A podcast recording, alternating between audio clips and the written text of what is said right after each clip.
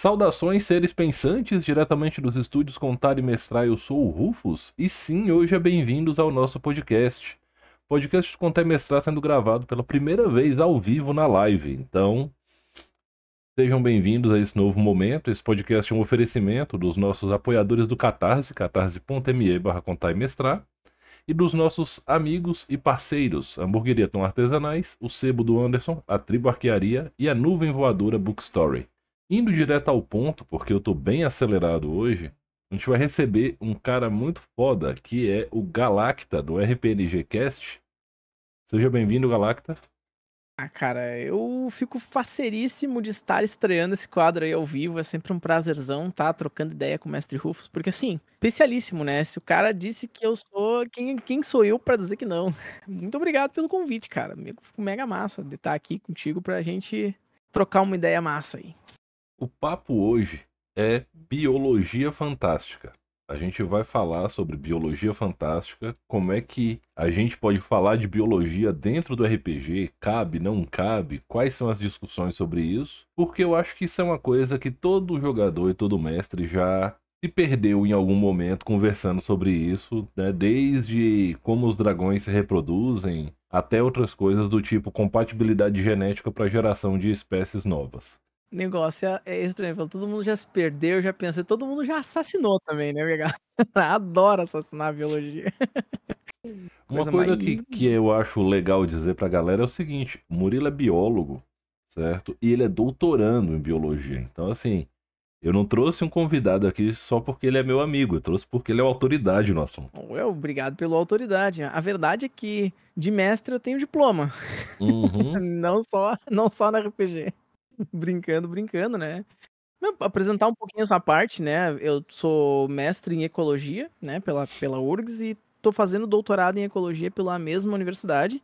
Eu trabalho com ecologia de comunidades, então com a relação entre os seres vivos de diferentes espécies e seu ambiente, como isso afeta o ambiente e afeta esses seres vivos.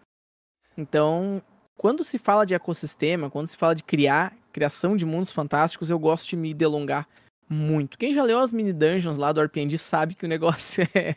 eu tento ser bem minucioso porque eu gosto, é uma parte que me, me deixa faceiro, né? Porque faz parte da minha formação. Então gosto de trazer isso pro RPG também. Isso é uma coisa muito, muito bacana, porque cai numa coisa que a gente conversa muito, que é a verossimilhança. E eu, eu acho que assim, ó, Uh, me desculpe, eu vou, vou, acabar contrariando de primeira, assim, a nossa querida Daimoutinho, né? Dizer que a física é a ciência mais assassinada do, na fantasia é, é, mentira. A biologia é tão assassinada quanto. Eu não vou dizer que é mais, porque eu sei que a, que a física é muito assassinada também. Mas a biologia tá aí pra provar que o RPG não liga pra semelhança biológica. E precisaria ser assim, né? Na verdade, tem muita coisa que a gente poderia pensar um pouquinho e criar motivos mais verossímeis para as coisas acontecerem, né? Eu acho, pelo menos. Então, já começando com os dois pés na porta, vamos falar de uma questão polêmica que movimentou e ainda está movimentando bastante a comunidade do RPG, que é a história da palavra raça.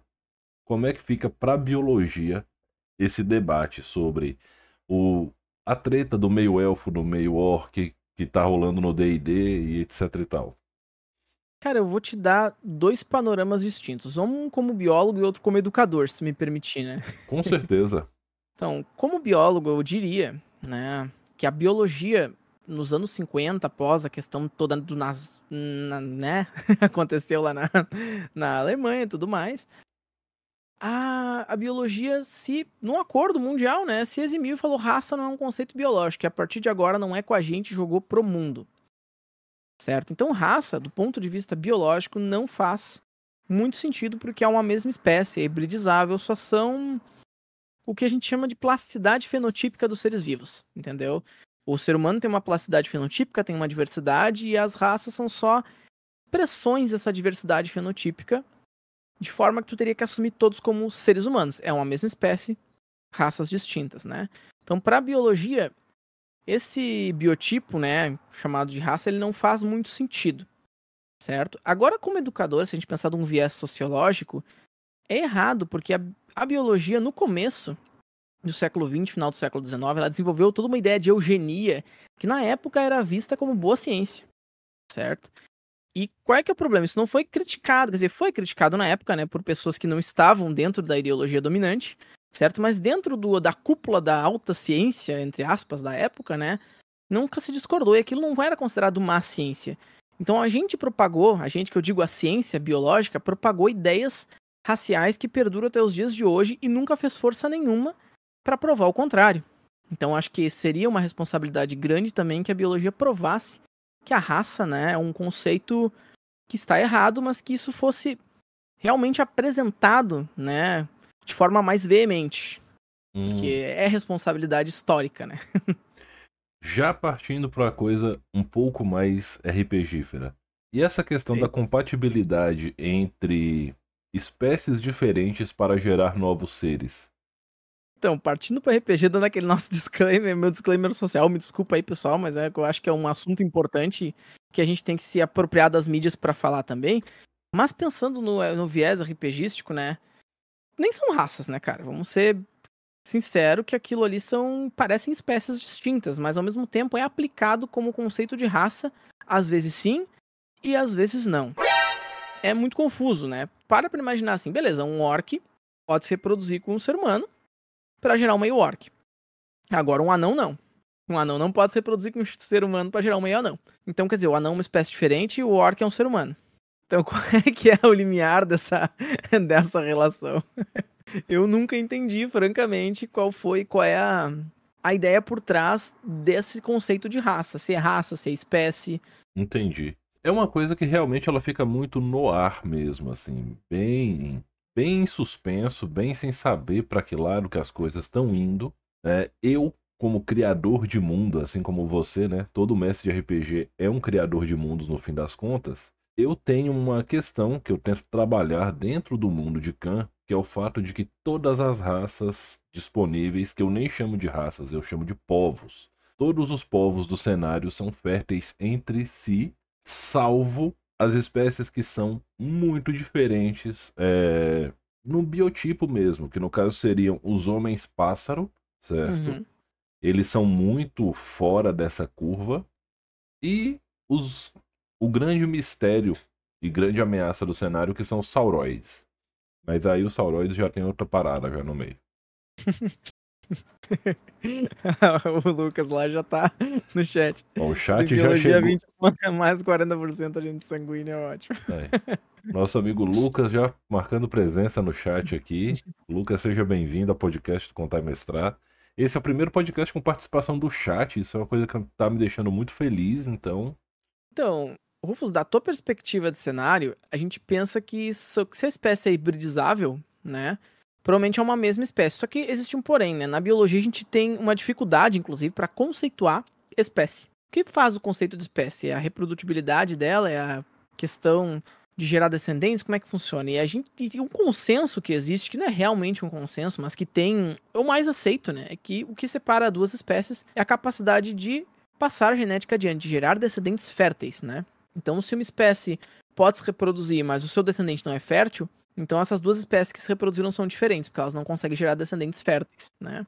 Não sei se tu já pensou nisso pro teu cenário. Já. Mas se pode se reproduzir e é fértil, então ela seria uma mesma espécie, todos seriam humanos, ou todos seriam a espécie do cenário. Olha que bacana. Então quer dizer que para ser considerada a mesma espécie, então é determinante que haja a possibilidade de gerar descendentes férteis. Então, como eu disse, isso não é absoluto, né? Existe discussão, mas ah. o consenso geral é de que sim. Aqui na parte mais, né, colocada de que sim. Entendi. Isso é uma coisa muito bacana e aí a gente começa a pensar na situação. Seria o dragão dentro do Dungeons Dragons uma criatura que é tipo um coringa genético? É uma aberração, cara. Eu já tentei de todas as formas explicar como é que um dragão pode ter surgido de forma natural. Não dá. A gente tem que apelar para boa e velha magia certo? Primeiro porque ele voa, né? Começamos por aí. Não dá para um dragão voar, independente de quanto pouco peso ele tem e quanto ele consegue consiga regular, porque ele não tem uma turbina, certo? Uhum. Como é que ah, perguntar como é que um avião 747 voa? Porra, ele tem uma turbina, velho. O dragão não tem uma turbina, ele tem asas. então para ele vai ser muito difícil, né, voar. Já experimentou jogar um avião sem motor para ver o que acontece com ele? Ele nem plana, velho. Ele vai Quer dizer, ele vai meio que planar, mas vai mais cair, né? Porque realmente é um negócio muito pesado. Então, nessa perspectiva, né, o dragão já é muito difícil de se pensar física, biologicamente, né?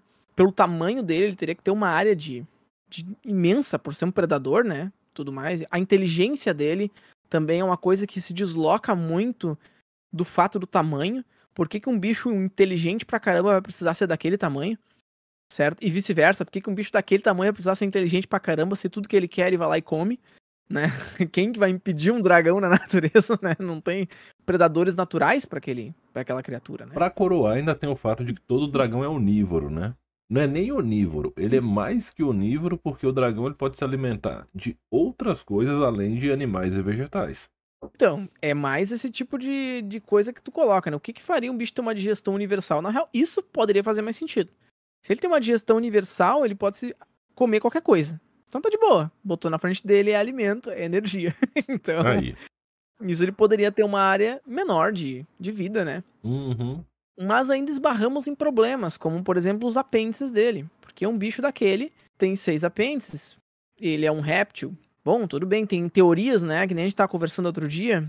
Que eles seriam advindos dos insetos por conta do exoesqueleto e tal. Mas daí incute outro problema. Os insetos não têm sistema circulatório fechado. Então eles não podem crescer até esse tamanho, a não ser que o mundo tenha um oxigênio absurdo. Ou, ou alguma coisa que mantenha eles vivos, talvez magia. Mas de qualquer forma, não conseguimos explicar só pela, pela biologia, pela ciência novamente.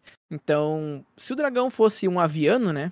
Eu acho que é mais provável que ele tivesse o que a galera gosta de dizer que é o wyvern, né? Que tem aquelas asas coladas, assim. Então, Uhum. Ele tem duas patas inferiores e não tem braços, ele só tem as asas. isso, ele vai ter ele vai ter braço com membranas, né? Talvez ele possa ter até manipuladores finos na ponta dessas membranas para pegar o que quer que seja, mas é um design mais verossímil. E podem chorar o quanto quiser, a, a opinião impopular, alerta de opinião impopular. eu acho o design do Smaug, né, do filme do Hobbit, o melhor design de dragão possível. Aquele ali é o design de dragão que dá certo. Quer dizer, não dá certo pelo tamanho aberrante dele, mas dá certo por conta de que ele tem essas asas que a galera. Que é igual os dragões que, que tem no Game of Thrones, que é igual os dragões que tem em Skyrim, né? São conceitos de dragões diferentes, né? Do, do conceito de dragão clássico do Dungeons and Dragons, né? Olha a pergunta do chat aqui, o comentário do Lucas. Com todo esse oxigênio, faria sentido justificar humanos com força de um elefante? com força de um elefante é difícil. Precisaria ter ãh, também secção transversal muscular e tal, gravidade diferenciada. Que já aí n- a gravidade já não é a minha, minha área, eu vou deixar pra, pra Dai, né? Dar aquela palhinha quando vocês quiserem perguntar pra ela, é mais a, a área dela. Então, precisaria de outras coisas, né? Mas sim, teria uma capacidade maior de força. Na verdade, todo mundo seria maior. Inclusive, os seres humanos poderiam crescer mais do que eles crescem nesse momento por conta de desenvolver esse. de ter mais oxigênio disponível, a gente precisa disso, respirar, né? Menos. Nossas células estão mais oxigenadas, permitem que o nosso sistema circulatório alimente o restante do nosso corpo com mais ah, vigor, digamos assim, que a Hum, gente cresça a tamanhos maiores. Então, a gente teria seres humanos de 2,30 metros, e 30, né? e coisa que valha, como normalidade. Né? Porque a nossa genética ela nos permite crescer até um certo ponto, né? Que também é dependente né, do nosso ambiente. Então, existem fatores genéticos e epigenéticos. Entendi. O que seria epigenético pra gente que não é da biologia? Bom, epigenético é tudo aquilo que é além do que o teu genótipo expressa, certo? Olha só. Genótipo, pra, pra galera entender, é a nossa leitura do DNA. O DNA tem lá o teu, teu códigozinho escrito, A, T, G, C, A, T, G, C, T, G, C, T, G, C, né? Toda aquele, aquele, aquela grande quantidade de letrinhas lá. E aquilo ali te dá uma informação de que tu vai ser assim, assado, parará, parará. Só que o que tu expressa daquele genótipo é o teu fenótipo Uhum. certo? E tudo aquilo que não é expresso dentro da genética é epigenético, é uma modificação que foi feita a posteriori, certo? Hum, entendi. Uma E modificação feita a posteriori. Isso, isso. E que às vezes, inclusive, pode. que modifica, né? Os genes. E não é só, tipo, a posteriori que modifica o fenótipo, mas coisas que acontecem, por exemplo, durante o teu processo embrionário. Hum, né? A tua genética pode se modificar durante o teu desenvolvimento embrionário, ou, se a ciência avançar tanto, através de terapia gênica, certo? Pô, galera, tá chegando, Tá cara. chegando Tudo em peso. Salve Cauê, salve Snicks. o João, né, o Smith chegou e ele tava dando um salve aqui, mas tava dando explicação animada, eu falei com ele pelo chat um pouquinho. É, então sejam bem-vindos ao podcast Contar e Mestrar, meu chat, sejam muito bem-vindos. Cara, você tá falando disso aí, né, essa questão das modificações genéticas e epigenéticas. É onde a gente vê onde a fantasia começa a destoar da ficção científica. Por um lado, a gente tem essa questão dos dragões, que estão sempre presentes né, no imaginário de fantasia, principalmente fantasia medieval, mas não só nela, né? Tem um Harry Potter da vida aí, umas coisas assim. E olha no Fraged como é que é. Olha os Nephilim. Os Nephilim estão o tempo inteiro falando de apropriação genética, né, de pegar características, de aprimorar a espécie, de jogar fora um pedacinho do código genético que não tem informação útil e trazer uma informação útil para o lugar. Eu acho isso muito incrível sabia agora curiosidade boba, né? Vocês sabiam que a maioria do nosso DNA não serve para nada? Pois é. uma pequena, eu não lembro qual é a porcentagem da parcela, estaria comentando uma gafe, mas é o que se chama de junk DNA. A gente tem umas sequências repetitivas de, uh, de bases nitrogenadas ali, né, que, que se ligam, né, que é a TGC lá, que faz os seus pareamentos, para quem lembra da genética do terceiro ano, né, a gente tem uma, um monte de sequências de base que não são codificáveis, elas não codificam genes, elas não codificam características, não fazem proteínas por síntese proteica. Então, é simplesmente um ponto de corte aquilo ali. O que acontece é que um monte disso, dessa, dessa linha aí, muitas vezes sofre mutação e passa a codificar em algum momento. Então, é uma loucura, assim, e daqui a pouco isso dá vazão para a mutação. E a mutação é um dos motores da evolução, né? Que é divertidíssimo. Olha aí. Aí eu já penso no que? Nos ergs. já penso em StarCraft, não consigo, pô, não fazer associação. Principalmente depois da expansão O Coração do Enxame, que tem um vídeo dos ergs primais, e aí um, um zerg em forma de um lagarto de seis patas, ele devora uma criatura que tem vários olhos, e no final começam a nascer os olhos adicionais do bicho na testa do réptil. Falei, pô, isso é que é a apropriação rápida.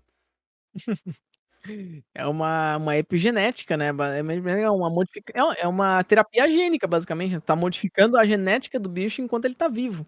Isso é o sonho da, da ciência, né? Biológica, o ápice. Porque isso vai acabar com todos os nossos problemas de saúde. Entendi. Certo? A, a pessoa tem câncer, não tem problema. vai modificar a genética do câncer dela e vai passar a ser uma célula normal, tu vai excluir ela e pronto. A pessoa vai desenvolver um problema cardíaco? Não tem problema, eu vou modificar o gene dela, ela vai estar tá bem. Então, terapia gênica é o supra-sumo do que a genética poderia avançar. Né? Ainda não se pode fazer isso. Pode criar problema pra caralho. O Lucas falou lá no chat, uhum. né? Que vai criar problema pra caralho. Então, pode criar problemas, mas provavelmente vai resolver mais do que criar. Né? Então, se tu quer criar problemas, tu começa a fazer que nem os Nephilim. Tu começa a fazer modificações genéticas alucinantes para criar seres vivos diferentes. Só que dentro do processo científico padrão se tem, né, uma, como é que eu posso dizer, uma ética por trás daquilo. Tem comitês de ética que tem que ser feitos, né? Então, é, não se pode testar na, nessa área. Então, o Cauê tá perguntando, poder pode, né? Tem uma galera maluca nos Estados Unidos, tem um movimento de gente idiota, que sempre, onde acontece coisa idiota é lá, né? Que é os, os tais dos biohackers. Que eles gostam de tentar se injetar uh, coisas que modificam a sua genética enquanto eles estão vivos. Qual é o problema disso? Todos, né? Eles podem morrer. É o maior problema que, que tem é esse. Basicamente, eles, pelo pouco que eu entendo, eles estão dando mole pro azar para ter um, um câncer sem precedentes. Exato, é, é isso, né? Tem até uns documentários sobre isso e, e alguns até são fakes, né? Hum. Que a hum. galera tenta modificar a sua própria genética se assim, injetando coisas, né? O que dá para fazer? Dá, tu tá injetando uma proteína que é capaz de injetar um, uma parcela de gene em ti. Mas o quanto por cento daquilo vai dar certo para modificar a tua genética, só Deus sabe, assim, não tem muito, né? Exatamente. E assim, é muito tênue a linha que, que separa, por exemplo, a terapia genética de uma eugenia escrota, por assim dizer. Exato, né? E aquela coisa, uh, já tem hoje em dia como tu selecionar as características do teu filho, algumas delas, né? Então já se faz a engenharia genética, né? Que tem isso programar. A, a terapia gênica é muito mais para te tratar uma coisa depois do ser humano estar tá formado. Eu acho que nesse sentido é interessante, que o avanço medicinal é grande. Mas ao mesmo tempo você tem que ter uma limiar, né? Ah, eu quero escolher meu filho branco de olho azul. Porra, é, para escolher como é que a criança nasce, né? Entendeu? Uma coisa é tu escolher, ah, não quero que meu filho tenha problema cardíaco, entendeu? Não quero que, sabe? Sim, sim. É uma coisa é você evitar complicadores de vida, sabe? Igual você falou, problema, problema cardíaco, respiratório, coisas nesse sentido. Né? Agora, ficar. Ah, não, eu vou mexer aqui no fenótipo porque eu acho bonito. Ah, vá se fuder. Minha opinião é, é bem vou... simples assim. Vou expressar o que eu quero. Poxa, a criança não teve nem direito de expressar a beleza que ela recebeu da natureza, assim, da evolução. Beleza que foi selecionada para ela, porque beleza é um conceito subjetivo, né? Fora que quando isso acontecer, vai ter o a extinção completa de um tipo de entretenimento chamado vídeos de chá de revelação. é. Perfeito. Já pode escolher qual é o sexo da criança, né? É complicado. Nossa e aí já escolhe, já escolhe o sexo assumindo um papel de gênero. Enfim, né? tô, tô sendo, eu tô muito crítico hoje, me desculpa, é. pessoal. Tô, tô dentro, tô entrando numas linhas assim de. Hum. Mas é pertinente, acaba sendo pertinente, porque a gente tem que pensar esses detalhes e como isso impacta, na, no fim das contas, da vida prática da gente. Ainda Perfeito. dentro dessa questão do RPG, certo? E da biologia fantástica, certo? Você, como biólogo, quando você pensa na influência que a magia tem nos seres, tipo, de uma maneira mais direta, a magia quanto onda, partícula, radiação, ou seja o que for. Você acha que ela é um fator mutagênico leve, pesado, sabe? Ou que ela é uma, um braço criacionista e pronto, acabou? Como é que você pensa essa interação de um ponto de vista, tipo, biologicamente bacana? Talvez a minha formação como ecólogo me ajude a pensar nisso, certo? E eu gosto muito dessa parte, porque a gente geralmente enxerga, né, a ecologia com alguns pilares. Tem a genética, a evolução, né, a interação entre os seres vivos. Então, assim, esses pilares estão sempre presentes, né? E se tu parar para pensar, seria um outro pilar para colocar aí, que seria a magia. Então a magia funcionaria como uma espécie de deriva genética ou mutagênica com um sentido específico. Da mesma maneira que a seleção natural que age sobre todos os outros está agindo para os organismos que estão melhores adaptados para sobreviver, certo? Se a gente parar para colocar a magia, a magia está puxando isso para um lugar que somente ela sabe. Talvez seja o fator de deuses, né, de divindades do cenário, se existirem. Talvez a magia seja uma força que haja por si só, por um equilíbrio universal. Então, quem quem pensa na magia, né, quem, quem propõe a magia e cria a magia no seu cenário, pode escolher qual é esse propósito. O que, que a magia faz? Afinidade elemental, ela cria seres vivos que estão próximos dos elementos que estão ao redor dela, ela seleciona as criaturas para algum tipo de plano maior. Não se sabe, a magia pode ser qualquer coisa. Aí entra o fator fantasia. Mas é interessante que esteja bem delimitado, né? Dentro, eu gosto de fazer assim. Dentro do meu cenário, eu, que nem tu disse, de Antares, né? Eu coloco a, a magia como uma força extra nessa balança e que está sempre pendendo para o lado de aproximar ou de adaptar aquelas criaturas, né, para um determinado nicho que elas precisem exercer. E às vezes a, a, mutação gerada por magia é muito mais forte que a mutação gerada naturalmente por deriva genética ou por processos né, de seleção natural e adaptação. Isso é uma coisa muito interessante. Falando da troca de criadores de cenário, eu faço a construção de cicatrizes de Khan tentando sair do crivo criacionista, pelo menos me afastar o máximo possível.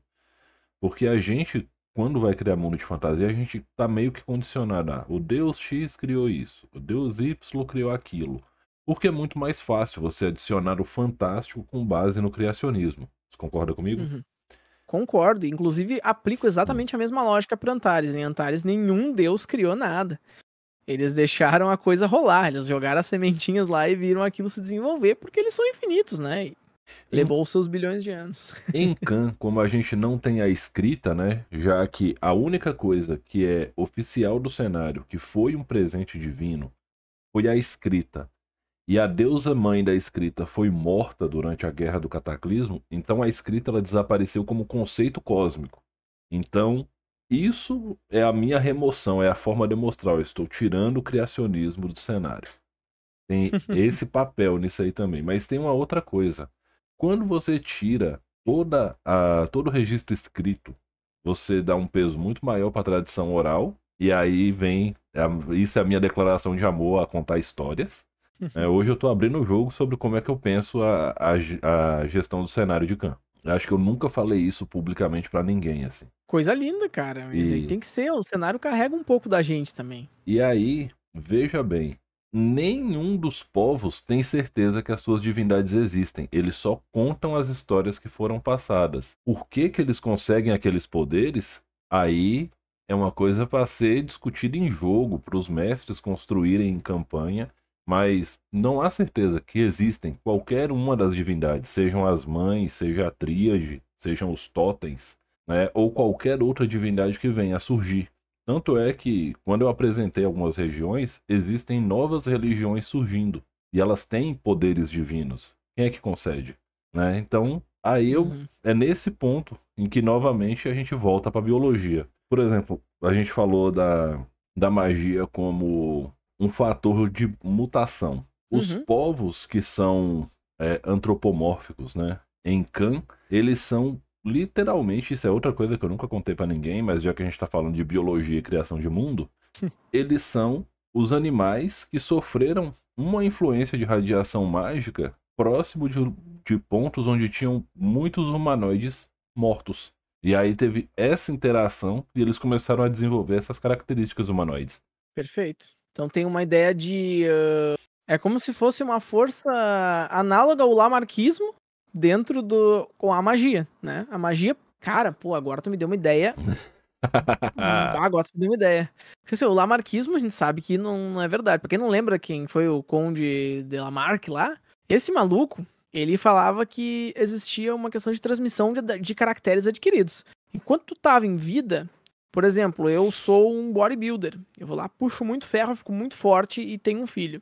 Esse meu filho vai sair com propensão a ser forte porque eu, pô, Sabe? Pelo menos alguma modificação ele sofreu por conta do esforço que eu tive e passei isso pro meu éter vital que eu mandei bala.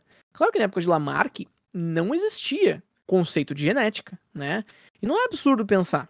As girafinhas lá, o exemplo, tentando se colocar, esticar o pescocinho até que elas fiquem com o pescoço comprido. Para quem não tinha uma ideia de transmissão de caracteres, isso é plausível. Se num mundo de fantasia que existe magia, a magia ser esta força de evolução, então, as criaturas vão se adaptando pelas necessidades dela e de que elas conseguem transmitir esses caracteres adiante, né? E que isso acontece com mais intensidade em, em áreas de alta mana, que a mana consegue meio que conduzir essa ideia. Poderia ser um conceito legal de se colocar para magia no cenário, eu acho, né? Bom, fico feliz em saber que não estou é, viajando demais, assim, eu posso dizer que tem um crivo minimamente verossimilhante no raciocínio, agora eu tenho uma validação de um especialista no assunto, então estou feliz com isso. E eu achei que meu áudio estava mutado, estava falando mutado aqui. Não, e... tá, tá, tá falando normal. Agora vamos voltar num tema que ele é um tema polêmico e eu acho que o chat vai querer participar. Seriam os dragões insetos? Bom, quero saber a opinião do chat primeiro, se os dragões parecem insetos. São muito polêmicos, ô Lucas. Sim, sim. E, os dragões não têm, então a gente já sabe que eles não são Logo, mamíferos. eles não são mamíferos. Eu não sei, talvez eles sejam monotremados. E aí? Acho complicado. Imagina. Eles, ó, eles colocam ovos, isso dá, dá alguma coisa, mas eles também não têm bolsinhas, né? Então, uhum. por onde eles amamentariam? Olha aí, essa é uma pergunta realmente cabulosa. Os dragões então, não têm ancestral comum no nosso mundo material. Até onde ó, a gente sabe não, né? Mas... Eu tenho uma teoria. Opa, manda aí. Eu tenho uma teoria sobre dragões, que é para mim a mais plausível e a que eu aplico pro mundo de Antares, né? Então fica aí, ó, estou registrando ela aqui ao vivo, né? Foi registrado. Que os dragões são descendentes dos saurópodes. Né? Então eles são avianos, de certa forma, tem um ancestral comum. Para quem não sabe o que é um saurópode, procura Brachiosaurus, né? O Littlefoot do uh, do Em Busca do Vale Encantado, né? É um saurópode, um diplodocus. Então esses uh, esses saurópodes eles eram muito, muito grandes e conseguiam né, realmente ter proporções titânicas como um dragão teria. Então é o bicho que mais, em questão de tamanho, se aproxima né, de um dragão. Os dragões, to todos os tetrápodes são quadrúpedes de certa forma, né? Quer dizer, eles têm quatro membros. Então a gente chama de tetrápodes. Os dragões em Antares, eles andam em quatro pernas, a maioria das vezes, e se erguem com as pernas com as dianteiras, né? Com os seus membros dianteiros que são convertidos em asas. Mas enfim, eu tô, tô respondendo o, o Cauê do chat. Desculpa aí, pessoal, que tá escutando isso pelo Spotify. então, é isso, sim. São tetrápodes e os saurópodes também são tetrápodes. Então, o que, que aproxima também os saurópodes dos dragões? Uma cauda longa, um pescoço comprido e ossos fortes que permitem o bicho se erguer. Basicamente isso, certo? E uma coisa muito interessante desses saurópodes é que, segundo descobertas da ciência mais recentes, eles teriam hum. sacos aéreos dentro do seu corpo. O que, que significa isso, né? Para aguentar todo aquele peso, ele teria que reduzir a densidade do seu corpo frente, né, a, aos ossos, certo? E dessa forma, para que isso acontecesse, né, eles acumulavam uma quantidade de gases que eram menos densos que o ar na sua estrutura corporal e também teriam alguns dos ossos uh, mais porosos que permitiriam que isso diminuísse o peso deles. Então, um dragão para ter uma proporção titânica ou um saurópode, ele teria que ter esse essa parte, né, da estrutura óssea dele adaptada. Eles colocam ovos como os dragões. Então, se um saurópode virasse um predador, né? Porque eles não eram, eles eram grandes herbívoros. Um saurópode virasse um predador e vivesse em um local montanhoso, né? Ao longo de milhões, milhões de anos, ele poderia vir a se tornar algo similar a um dragão. Certo? E a questão dele cuspir fogo também vai de encontro a esses gases que ele tem dentro do próprio corpo. Então imagina que ele pudesse usar esses gases e expelir esses gases de forma inflamável. Ele poderia cuspir fogo, certo? Se ele tivesse algum tipo de estalo, alguma coisa, poderia desencadear isso de alguma maneira. Agora, parando para pensar dentro do jogo em um, supondo que os dragões têm esses sacos aéreos repletos de gases mais leves que o ar e é por isso que eles conseguem voar, certo? Em tese, né? Hum. Sim, mas não, porque não existe gás suficiente que faça um bicho de 30 toneladas se erguer no ar com asa. Mas a gente é exatamente isso, Cauê. Dá para explodir. Imagina a importância do estudo de anatomia para caçadores de dragão. Existe um Elixir em GURPS que chama Dragon Slayer, certo? Que diz que se um dragão comer aquilo, ele morre, ele toma 5 dados de dano sem direito à defesa, certo? Qualquer réptil, em tese, né? Eu acho que dragões não são répteis, eles são saurópodes, que não são répteis, mas também não são aves. Eles estão ali no meio termo, um ancestral comum, um braço da evolução certo? Uhum. Aí dizer, nossa, o que que tu vai dizer que os dinossauros não são répteis? Não, não são. Não são aves. Alguns são, outros não. então, os dinossauros que estão vivos hoje são aves. É isso que a gente pode dizer. Mas, enfim, né, para mim isso poderia ser algo que entra em combustão com a substância que tem dentro deles. Mesmo que o pessoal não consiga algo comburente em si, imagina, tipo, o que aconteceria? Ele tá voando, a gente sabe que a parte de baixo dos dragões costuma ser menos protegida, Todos lemos o Hobbit, barra assistimos o Hobbit, Smaug chora pro barrio até hoje. Imagina só, tipo, em vez de, ah, vamos mirar em X lugar, não, vamos mirar ali, ó. Que a gente sabe que se acertar aquele pedaço, a gente desequilibra ele, ele vai cair. Perfeito, perfeito. Ele poderia ter um, um saco aéreo que, né, ele usasse para se manter voando, né? E esse tiro poderia desestabilizar ele, desinflar de alguma maneira, e ele não poderia mais voar. Ao menos sem uso de magia, porque os dragões também podem ser conjuradores, né? Em tese. Aí temos um outro ponto interessante, mas ficando na parte física, dá inclusive para criar tipo uma espécie de dragão que a galera que observe de fora a longo tempo, por exemplo, nota que quando ele sopra, ele não consegue estar voando, ele tem que pousar para soprar, porque ele usa esses gases de dentro dele para gerar o sopro. Perfeito, perfeito. E isso, isso é uma teoria que nem fui eu que, que, que bolei. Isso aí tá no Reddit da vida da galera pensando que esses sacos aéreos também poderiam ser usados para isso, certo? Uhum. Então, pô, é, é uma ideia massa, né? Agora, se vocês quiserem apelar para a questão de magia, e para mim, assim, ó, pelo menos eu vou dizer do ponto de vista do que eu coloquei em Antares para que seja uma coisa verossímil mesmo. Eles usam esses sacos aéreos para expelir fogo, né? E para aguentar a própria estrutura óssea enquanto eles caminham sobre a Terra. Agora, o voo é mágico. Um dragão é um conjurador nato. Ele conjura magia toda vez que voa. E toda vez que voa, conjura magia. e assim. Então isso explica o porquê ele pode voar, né? E um dragão ser muito inteligente também. E se ele, para ele ser capaz de fazer magia, ele tem que ser capaz de raciocínio. Então os dragões desenvolveram uma inteligência alta, né? Começaram como predadores de emboscada, porque usualmente esses brachiosauros, esses saurópodes, eram bem burros, assim. Eles, como eles eram muito grandes, os cérebros deles eram muito pequenos em relação ao corpo. eles consumiam matéria vegetal, basicamente. O que, que pode ter desenvolvido a inteligência? A gente sabe que os carnívoros usualmente são muito mais inteligentes que os herbívoros. Por conta que eles têm energia complexada na forma de carne. Então, se um bicho desse tornou um predador, ele pode começar a desenvolver inteligência, desenvolver um território, desse território começar a negociar com os seres vivos inteligíveis daquela região, e assim ele vai uh, meio que criando essa, essa relação de poder, né? Dentro dele, e se isso se aprofundar e for selecionado, as criaturas que vão viver são aquelas mais inteligentes. É claro que a gente abre um pouquinho porque, porra, é fantasia, a gente quer se divertir. A gente abre um pouquinho a mão, né, do, do verossímil de por que um bicho daquele tamanho precisa de toda essa inteligência e passa pelo, nossa, aconteceu, entendeu? A gente lida com uma realidade material que perpassou isso. Bom, aconteceu, deu um braço, deu uma mutação, ele ficou inteligente, foi selecionado e os próximos vão ser inteligentes. E muito mais, e cada vez mais, e cada vez mais. Lembrando certo? pra galera que tá ouvindo de novo, gente, é uma perspectiva totalmente não criacionista. Então, por favor, não venham comentar. Ah, mas os dragões foram criados pela divindade. Não importa para esse debate aqui, nesse momento, essa lógica não importa, porque essa lógica facilita, porque ela responde tudo com porquê sim. Porque o carinha, você falou do Tiamat, é isso aí. O Tiamat estalou o dedinho ali e foi, né? Mas é, a gente tenta, tentando explicar para uma lógica verossímil. E os dragões são realmente criaturas dificílimas assim, de, de se colocar sem um quê de magia, sem um quê de conjuração, sem um quê dessa força. Então, para mim, dragões não são possíveis em um mundo não mágico. Ponto. Certo? A magia precisa existir pro bicho estar tá lá. Com certeza. Fora que assim, ainda tem o fato de que dragões geram descendentes férteis com qualquer coisa. Perfeito. Tem esse outro detalhe ainda.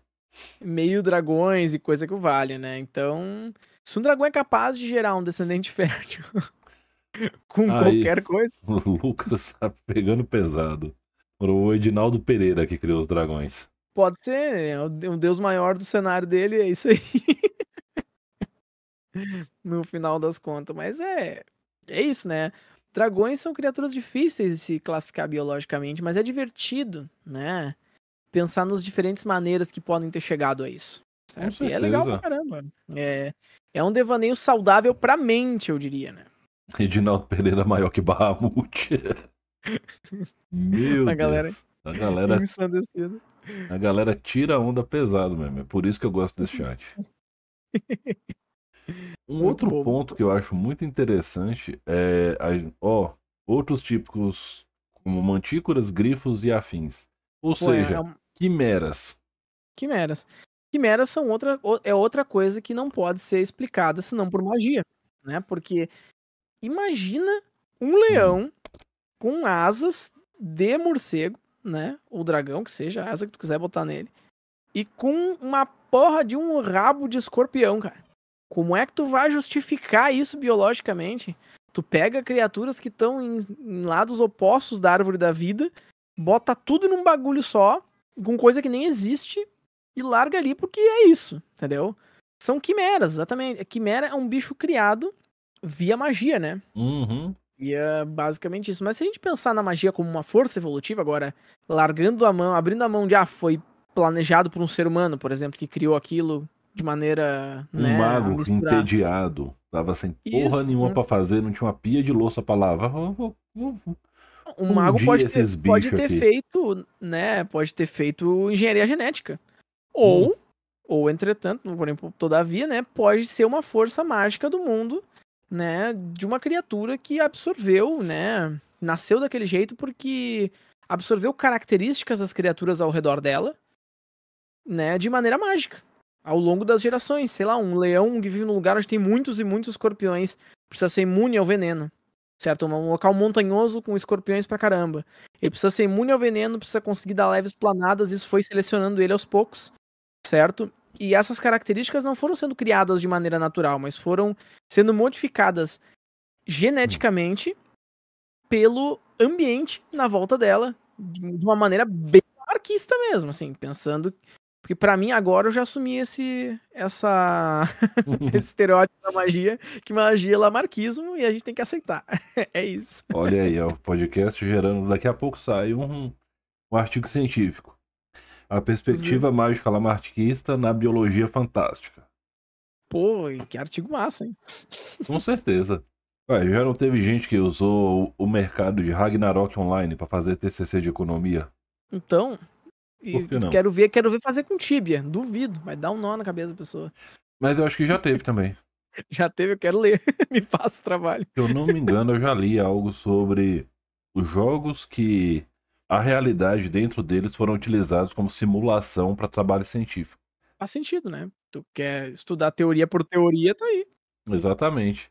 E aí cai naquela fala do Pedro Luz no Vênus Podcast, se eu não me engano, quando ele fala que a probabilidade da gente estar na simulação é maior do que a probabilidade da gente não estar na simulação. Eu acho muito. Essas frases de efeito são ótimas, aí, mas o cara se pergunta: ah, da onde que veio a probabilidade? de, onde, de onde é que veio?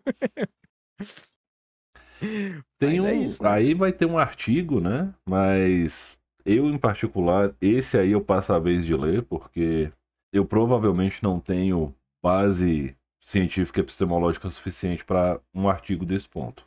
Mas deixo pra galera que, que curte ciência de dados, sabe? Probabilidade. É lindo, cara. Probabilidade é muito legal de trabalhar. Mas aí falou um nerd da probabilidade, né? O cara que gosta é, é foda. Com certeza. Voltando a, ao papo maluco de biologia, RPG e essas coisas. Então, Quimera não vai ter como. Ou ela sofreu uma mutação mágica por algum motivo, ou ela foi criada externamente por outra criatura. Perfeito, perfeito. É um design inteligente mesmo, que não necessariamente é divino, né? Uhum. Se alguém aprendeu como lidar, como manipular. E, e, assim, em mundos de magia existe alquimia, né? E alquimia é realmente isso, né, cara? é o fato de tu conseguir utilizar uh, a força mágica, essa força motriz mágica ao teu favor para modificar a genética das coisas como uma forma de ciência. E alquimia nada mais é, nada, nada menos é do que um análogo à genética moderna, só que ao invés de tu mexer nos genes diretamente, tu modifica essa força que está agindo no motor da evolução e da ecologia dos organismos, que é a magia. Então, na alquimia, tu estudaria uma maneira de manipular isso ao teu favor, sem necessariamente conjurar. Então, Aí seria. Exato, que é um design inteligente porque foi feito por um ser inteligente. Em tese, né? em tese. Em tese. Principalmente em se você tá assistindo Full Metal Alchemist. Exatamente. Em tese é inteligente, hum. né? Fazer uma transmutação humana e ressuscitar a sua mãe e acabar colocando seu irmão em um corpo de lata para sempre. Não, fora que tem aquela quimera do, do show Tucker lá. Nossa, que ódio que eu tenho desse personagem. Se você é. assistiu Fullmetal Alchemist e você gosta do show Tucker, você tem alguma coisa errada. Ponto. Meus parabéns, saia do chat. Exatamente. e aí, é, pensando nisso, tipo, pensando em biomas agora, outro ponto sobre biologia muito interessante. Como é que seria essa relação, tipo, bioma e magia?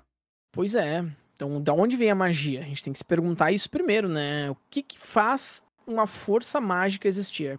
se ela é uma força que permeia toda a ecologia das coisas, ela, ela deveria fluir dos seres vivos para o ambiente. Ou seria o contrário, ou, ou fluiria do ambiente para os seres vivos, né? Primeiro a gente tem que delimitar de onde vem a magia, para depois a gente ver como é que os biomas modificariam isso, em qual bioma que a magia seria mais poderosa ou menos poderosa. Né? Dentro do cenário de Antares, eu vou dar o um exemplo porque é de onde eu sei, porque fui eu que pensei nessa, nessa ideia, né? boa parte da magia flui de dentro dos hum. seres vivos. Em tese, porque uma força de criação, que era a compleição, que era um aspecto de criação que veio para o plano médio, ela adentrou dentro de cada um dos mortais. Ela morreu, né? Ela não existe mais. Agora ela é essa força no mundo. Então, ela é uma força completamente caótica que tende as coisas para um equilíbrio caótico, um equilíbrio ponderado de energia. Então, tudo que flui nesse cenário flui a partir dos seres vivos e dos seus anseios e vontades. Então a magia é realmente uma força uh, que é movida pela vontade, pela necessidade e basicamente ela é marquista, assim, nessa vibe. Uhum. Então, onde tem mais criaturas, onde tem mais seres vivos, é onde teria magia mais forte. Olha uma aí. floresta tropical é um prato cheio, né? Ou um cerrado da vida que tem muitos artrópodes, muito mesmo. E a curiosidade pra galera é que o Cerrado é o local com maior diversidade de artrópodes do mundo. Olha aí. E tem gente que acha que o Cerrado é só um negócio sem graça e cheio de poeira. Não, não. Não é mesmo. Ah, não é mesmo. e aí a gente fica nesse questionamento. Eu gosto dessa frase, de onde vem a magia? É um questionamento filosófico bem, bem pesado. Eu acho mega pesado, porque cada mundo de fantasia vai ter suas explicações para magia, certo? E da onde tu colocar ela vai delimitar como que aquela força age no teu mundo. Isso sim, né? Uh, pensando num viés verossímil, da gente realmente traquear a magia por onde ela vai. Se a galera quiser ignorar a biologia, como frequentemente acontece nos cenários mais famosos, o Tolkien, por exemplo, não sabia absolutamente nada de biologia quando criou o Senhor dos Anéis. Então, os cenários mais famosos tem por aí que quiser ignorar, botar tudo na mão do, de deuses que planejaram aquilo de forma extremamente meticulosa e à vontade deles, beleza. Mas agora a gente traquear ela de forma mais verossímil, eu acho particularmente mais interessante. É, assim, eu odeio Tolkien. Agora, agora o Cauê vai pegar esse ranço de que eu odeio Tolkien. É isso aí. Confirmado. É a segunda vez que ele me vê falando mal de Tolkien. ai, ai. Cara, eu vacinei segunda-feira. Já tô quase sem efeito colateral, mas ficou um pigarro terrível. Já tem a questão da, da alergia pelas mudanças de tempo, rinite, etc e tal com o rebote da vacina tá uma benção, mas biologia, mas, né? Precisa, né? Tem que tomar. E é isso aí, cara. Exatamente. Tive Covid assintomático na segunda vez que peguei. Primeira vez não foi assintomático, foi bem ruim. A segunda vez, com cinco doses de vacina, peguei, não me deu nada. Então, ó, olha a ciência aí. Exatamente. É por isso que eu falo, vacinem-se, porque a gente fica ruim um pouquinho depois da vacina. Mas, tipo, eu tive um Covid que bateu na trave para me internar. E foi foda. Caso moderado, chegou aí pro hospital para pegar um pouquinho de oxigênio. Eu só não fui internado porque o hospital tava cheio e a médica perguntou se eu sou disciplinado com medicação. Aí eu falei, sou. Ela falou, então você vai tomar remédio em casa, senão eu ia te internar. Simples assim. Coisa linda, né? Esse é considerado caso moderado. Tá falando isso com a, com a minha esposa, com a Tati aqui em casa, esses tempos, né? O caso leve é aquele que tu tem tratamento apenas em casa e tu fica bem. O, o Covid moderado é aquele que tu precisa fazer oxigênio, né? Fazer nebulização em ambulatório não chega a ser internado, mas tu precisa ir lá, receber algum auxílio, receber uhum. alguma injeção, algum remédio mais forte, mesmo que eles te mandem para casa no fim do dia. E se tu passar uma noite e tiver que ficar entubado ou ficar em oxigenação um dia inteiro, de um dia para outro, tu é considerado um caso grave já. Então é, é complicado, né? E porque é uma doença inflamatória sistêmica. Informação aqui que eu vou fornecer é que Covid não é gripe, né, pessoal? Uma doença inflamatória sistêmica. A principal causa de morte pelo Covid é a inflamação sistêmica e a dificuldade de, dos teus órgãos funcionarem devido a essa inflamação. Então, certo? se vocês acreditam naquele papo de que é só uma gripezinha, tá aí, ó. Nosso doutor Já... em biologia falando, gripezinha é o caralho. É, isso é, é, é, bem mais sério que uma gripezinha. Não que uma gripezinha seja, não seja séria. Que quem já teve H1N1 ou já desenvolveu um quadro de pneumonia grave sabe que é uma porcaria também. É, é bem mortal. Mas, né, não, não só porque é uma gripe. Não um resfriado, né? Gripe é gripe, resfriadinho é resfriadinho. Agora, Covid é Covid. São coisas muito distintas, né? Exatamente. E bote distintas nisso. E, bom, acho que a gente já falou o que era mais importante, mais legal, que eram os dragões. A verdade é essa. Eu mas. Todo mundo quer saber dos dragões. Né? Exatamente. Mas já tem um tempo que a gente está matutando esse podcast e eu estou trazendo né, uma série de profissionais, de especialistas nas ciências, para a gente fazer essa relação entre RPG, ficção e a ciência em si, né? O primeiro da série foi com a Dai. Né? Hoje eu trouxe o Galacta para falar com a gente de biologia. Eu espero em breve trazer um especialista em direito, né? Já que eu não sou formado ainda, para fazer um debate comigo sobre RPG e hierarquia das normas. Para a gente falar sobre regra de RPG. E esse aí eu acho que vai ser polêmico, viu? Bem, daí é pesadaço, pesadaço. E, bom, a gente vai encerrando a gravação do podcast do Contar e Mestrar, né? Eu agradeço ao Galacta que cedeu esse tempo para compartilhar a sabedoria dele com a gente aqui, o conhecimento. Um papo Eu... maravilhoso. E aí, vou pedir para você deixar seu merchan, deixar seus contatos, né? E tudo mais. Onde é que a galera te acha? Cara, eu, primeiramente, eu que agradeço, né? O convite foi fantástico. Eu gosto muito de falar disso. Eu falo pra caralho, assim. Especialmente quando o assunto é ecologia, biologia, é conversar disso, né? E eu não me abro muito pra galera do RPG sobre isso. Agora, agora eu comecei, né? Quanto mais eu falo com a galera, mais vão me conhecendo, vão sabendo que eu sou chato. Daí Aquela coisa, eu agradeço o momento para mim despejar o infodump em vocês aí de, de, biologia. Me desculpa se eu fui técnico demais ou, ou muito professor, né? Mas é que eu acho que o momento deu uma, uma abertura maneira para isso. O Feira sempre proporciona esses espaços assim que a gente consegue trocar cultura e, né, e desenvolver os nossos nossas queridas massas cinzentas. Então, muito obrigado pela, pela oportunidade. Para quem não conhece meu trabalho, também, né, faço coisas de RPG, RPGs da vida, né? Vocês entrarem lá em rpng.cast no Instagram, rpng.cast no YouTube ou twitch.tv rpngcast, vocês encontram a gente. rpngcast escreve rpngcast, beleza, pessoal? Por isso que eu falo, ele é o Galacta do rpngcast. Exatamente, pra galera poder, né, no melhor dos brasileiros, dos portugueses brasileiros, né? Uhum. Então, super agradeço Pro pessoal que tá assistindo, não deixe de dar like lá na nossa mini dungeon que a gente postou. Tá quase, faltam uns pentelinhos de like para eu liberar mapa e token de graça pra gurizada. Então, se vocês puderem entrar lá na página, dar like na última postagem de mini dungeon, que tá bem nessa pegada ecológica, biológica, e tem um Littlefoot lá, uma hidra dracossáurica de três cabeças cuspidora de fogo. Então vão dar uma olhada que é mega massa.